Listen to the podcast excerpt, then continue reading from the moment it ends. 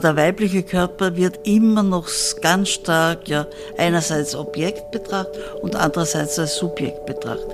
Aber er wird nie so betrachtet als menschlicher mit einer eigenen Identität. Sagt Walli Export, die ich für diese Folge des Weltkunst-Podcasts Was macht die Kunst in Berlin getroffen habe. Kurz vor der Eröffnung ihrer großen Retrospektive bei CO Berlin, die bis 22. Mai läuft und auf fast ein halbes Jahrhundert ihres künstlerischen Schaffens zurückblickt. Eines der in der Ausstellung gezeigten Motive zeigt sie selbst, rauchend mit einer Zigarettenschachtel in der Hand, auf der ihr Name als Marke zu lesen ist. Walli Export Semper et Ubique. Immer und überall umrahmt ihr Gesicht. Wann haben Sie beschlossen, Ihre eigene Marke zu werden? Meinen eigenen Namen zu haben und auch meine eigene Marke zu sein. Ich nehme an, das muss so circa 66 gewesen sein. Da habe ich den Namen meines geschiedenen Mannes gehabt, den Namen meines Vaters, also von meiner Familie her. Und ich dachte, ich möchte meinen eigenen Namen haben, weil Name ist auch verbunden mit der Identität.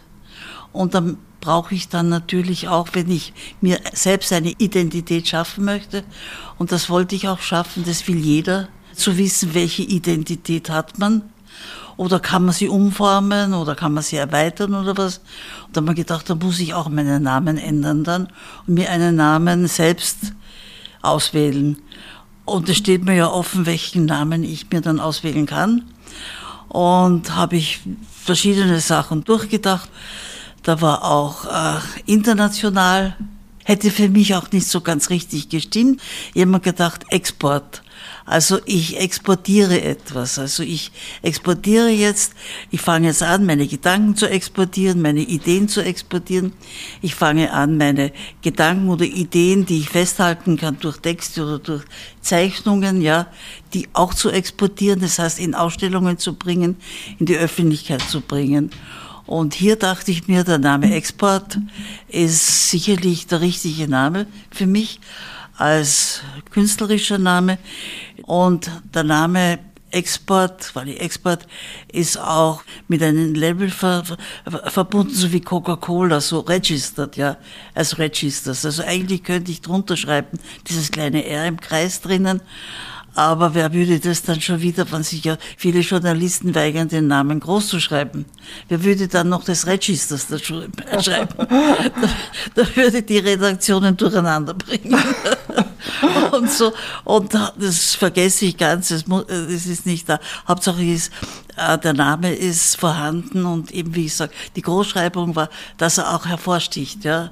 Also, dass es, wenn ich mir schon etwas Neues suche oder wenn ich mir schon etwas anderes suche für mich selbst, und es ist auch neu, dass es auch bemerkbar ist. Und darum wäre die Großschreibung gewesen. Nicht, weil ich glaube, ich bin zu wichtig oder was, aber dass es auffällt, dass man da ein Ziel hat, dass man eine Vorgangsweise hat und so. Aber das wird kaum eingehalten. Sie haben ja auch an Universitäten gelehrt. Wie haben die Studierenden dann zu Ihnen gesagt, Frau Doktor oder Frau Professor Export? Oder wie werden Sie angesprochen? Also ja schon, also Frau, Frau, Frau Export und so, richtig, ja, ja. ja. Also nicht Doktor und nicht Professor. Ja, das war am Anfang so Professor und so und so. Die Studierten, wir waren ja alle dann schnell per Du. Das ist ja ganz, ganz ziemlich leger gegangen. Aber wenn die Ansprechsache war, wenn oder in Sprechstunden oder so irgendwie oder auch in den USA oder was, war eben Export, ja. ja. ja. Und jetzt noch eine kleine Frage zu Ihrem Vornamen. Wurden Sie auch schon vorher Walli genannt? Weil Waltraud ist ja Ihr Name im Pass Richtig, wahrscheinlich ja, auch. Ja. Das heißt, Walli existierte schon und durch die Zigarettenmarke kam dann Export noch dazu? Oder? Richtig. Ja, Wali war von Waltraud und das war so eine Art Nickname. Ja. So, ich glaube, als 13-, 14-Jährige hat man mich so in der Kürzung so genannt und so.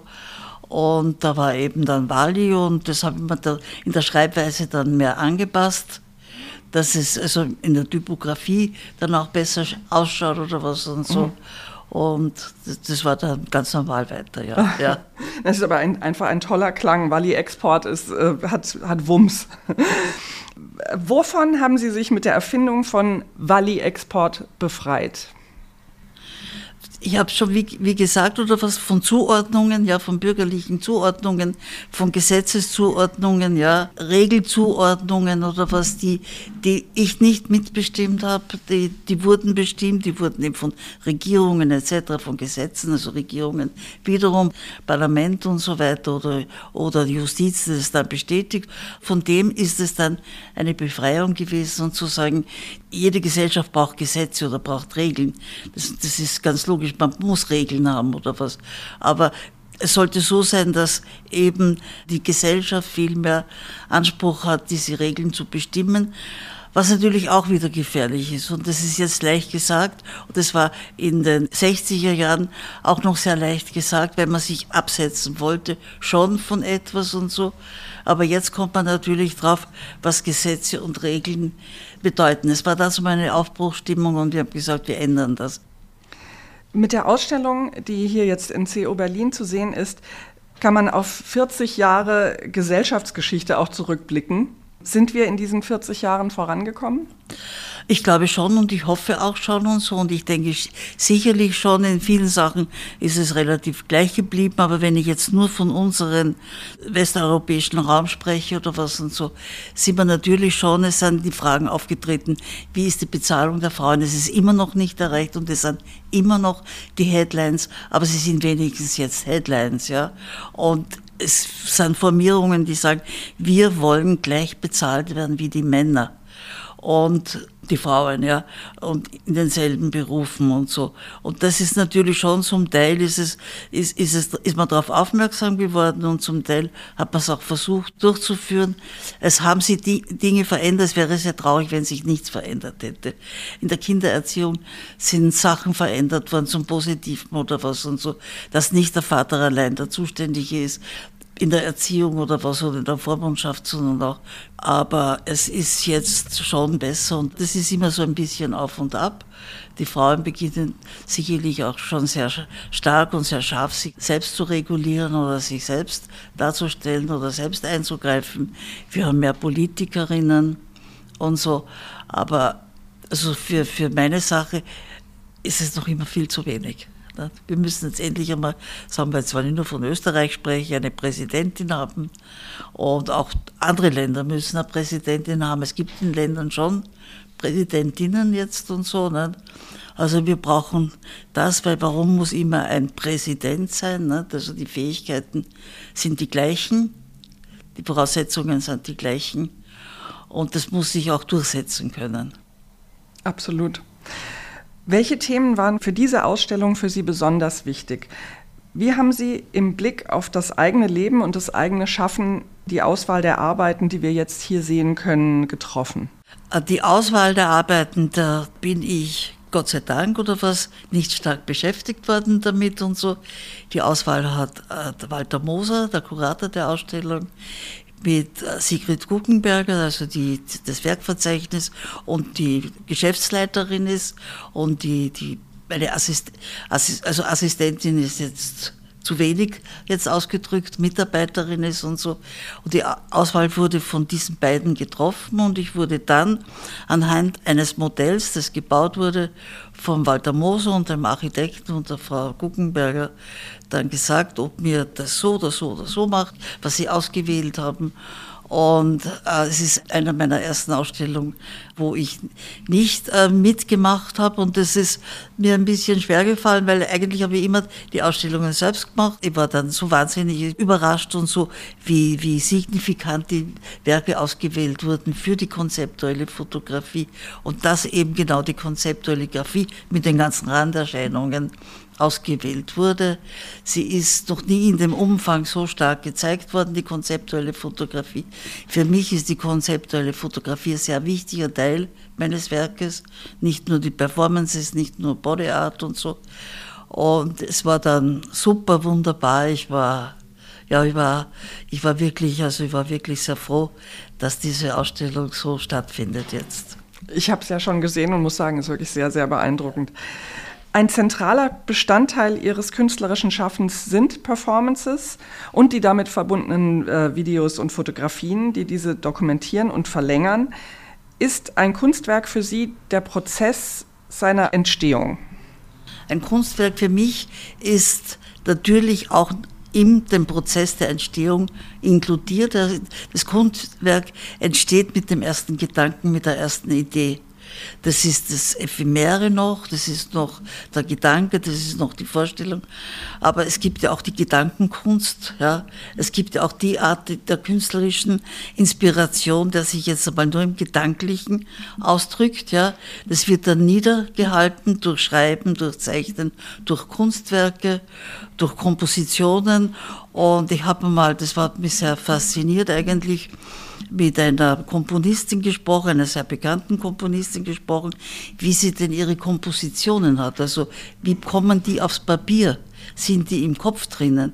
Weil das kann man sich wahnsinnig schwer vorstellen. Also ich kann mir es nicht vorstellen. Aber es muss ja sehr schwer sein, Kompositionen im Kopf zu haben. Aber Komponisten oder Komponistinnen müssen das ja im Kopf haben. Das passiert, kann nicht erst am Papier passieren. Und so ähnlich ist es ja auch bei uns oder was und so. Und sie hat gesagt, natürlich ist das alles im Kopf drinnen. Und ich habe das dann verglichen, eben sagen wir zum Beispiel mit, mit Zeichnungen. Ich habe die Zeichnung oder ich habe die, Intu die Intuition oder den Rhythmus im Kopf und übertrage das dann bei einer Zeichnung auf die Hände und auf die Dynamik meiner Hände und die machen dann einen scharfen Strich, einen weichen Strich oder nur einen Punkt oder irgendetwas oder machen das ganze Bild voller Striche, das wäre so der Anfang oder was und so.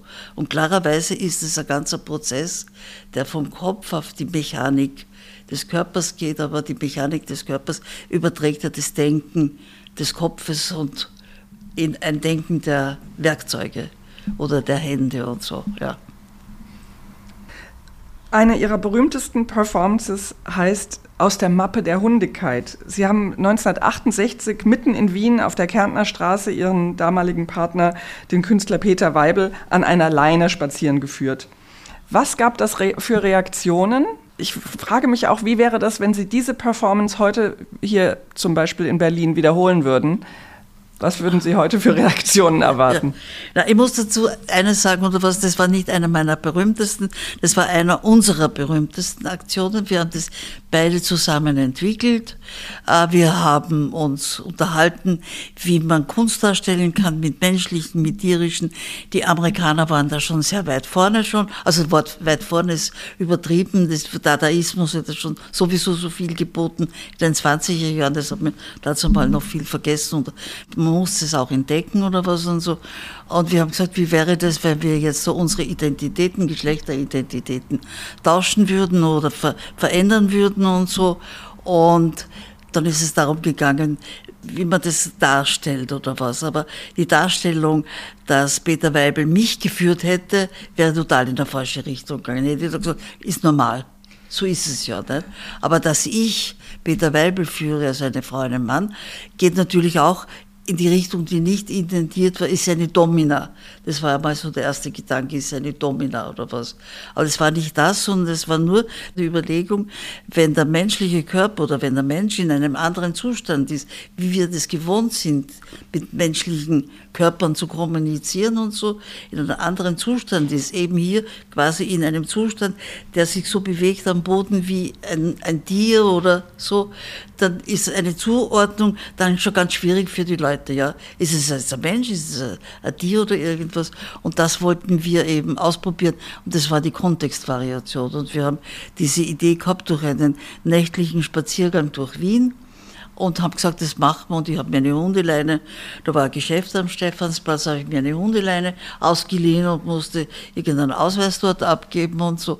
Und wir sind dann gegangen und wir haben es dann noch ein zweites Mal gemacht. Wir haben keine Journalisten, nichts, niemanden verständigt. Es gibt nur einen Freund von uns, der manchmal Fotos gemacht hat. Den haben wir dann gesagt, er soll ein paar Fotos machen. Oder er hat es gewusst und hat gesagt, ich mache Foto, aber ich mache nichts draus, die Negative sind bei mir. Und das war wirklich wahnsinnig interessant und ich muss sagen, es war sehr, sehr amüsant, weil die Leute haben wirklich gelacht und ich bin dann in die Galerie St. Stephan mit dem Peter Weibel gegangen. Da sind alle so zur Seite gegangen, das kommen und haben so geschaut, was machen die zwei jetzt da? Und sind die jetzt ganz wahnsinnig geworden und so. Und dann ist eine, eine, eine junge Frau gekommen mit einem Papier, so, so zusammengeknüllt mit dem Programm oder was und hat so Hundi, Hundi und, und willst was haben? Und da habe ich gesagt, das ist der Peter Weibel und der isst kein Papier. Ja, so und was.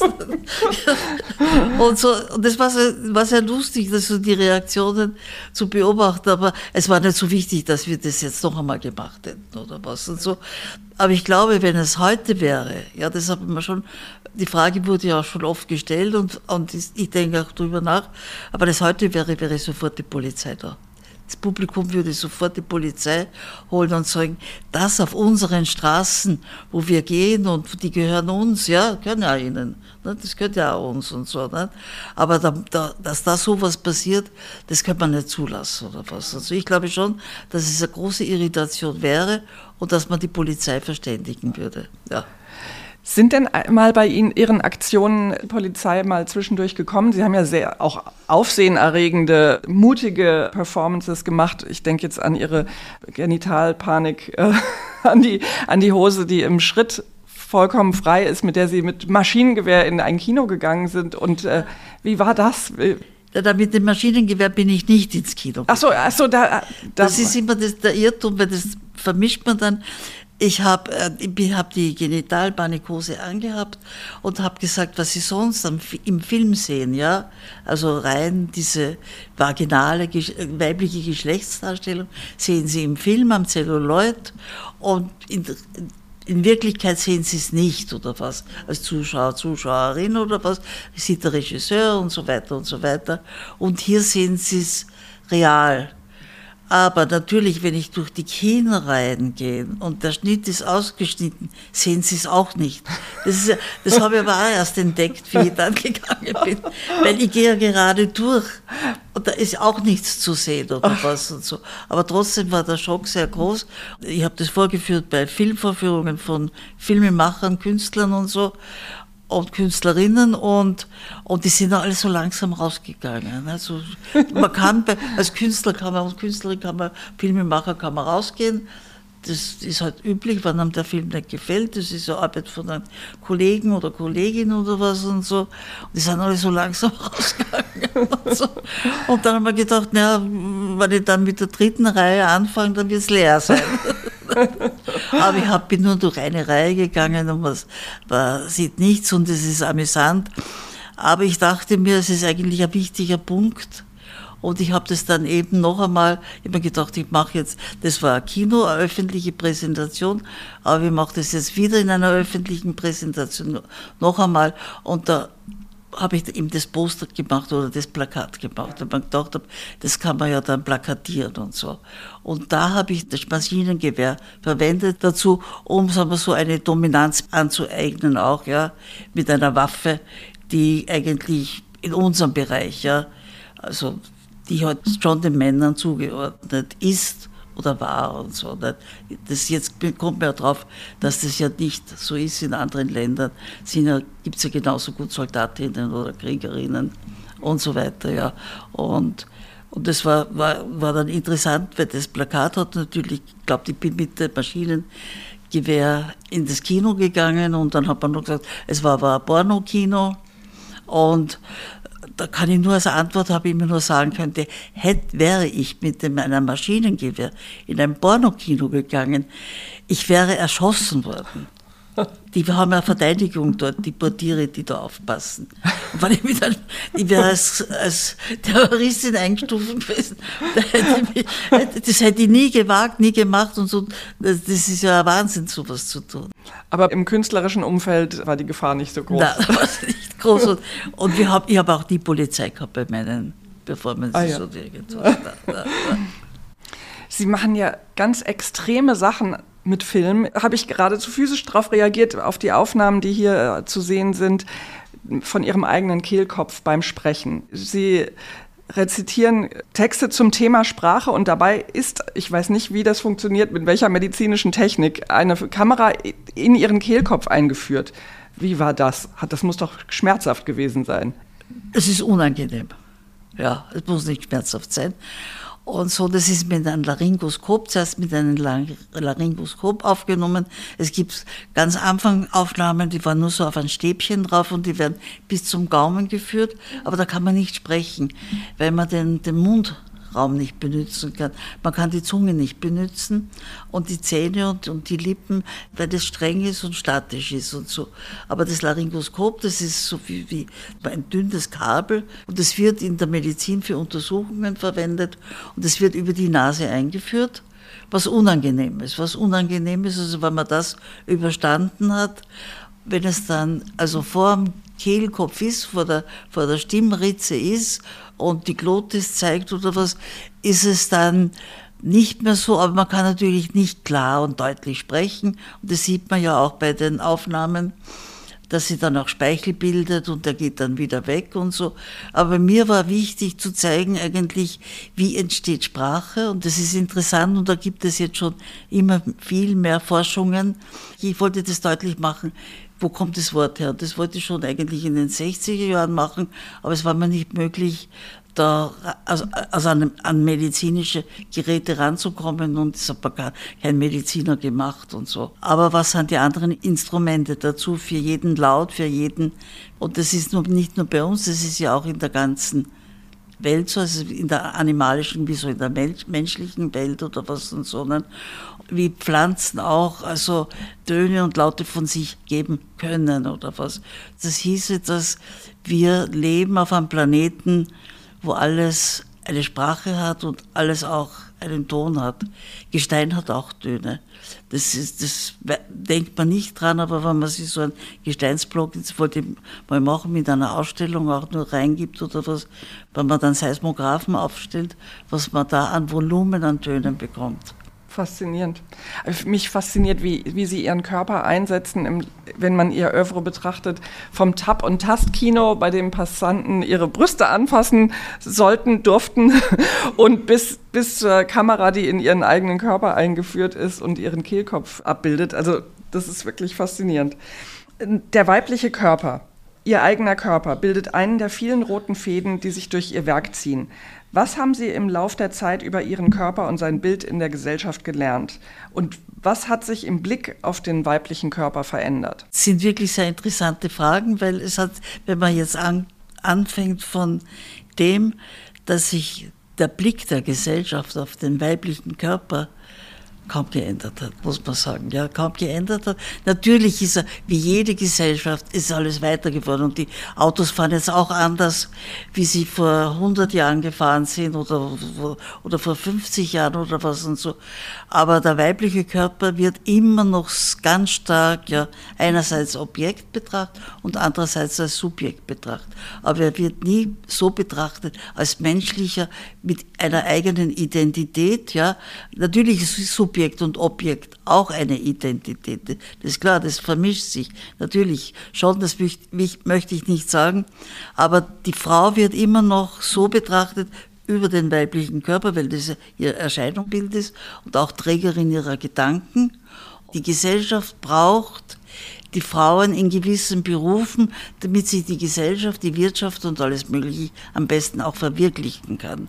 Also man würde nicht zumuten, dass man jetzt sagt, man stellt jetzt nur mehr lauter, und das ist der große Unterschied noch, dass sie quasi als ja, billigere Arbeitskraft wirtschaftlich doch gesehen wird. Und dieses wirtschaftliche Sehen, das trägt sich ja nicht eins zu eins über in der Gesellschaft, aber es trägt sich insofern über, weil dann eben Frauen in gewissen Bereichen mehr vorhanden sind wie Männer.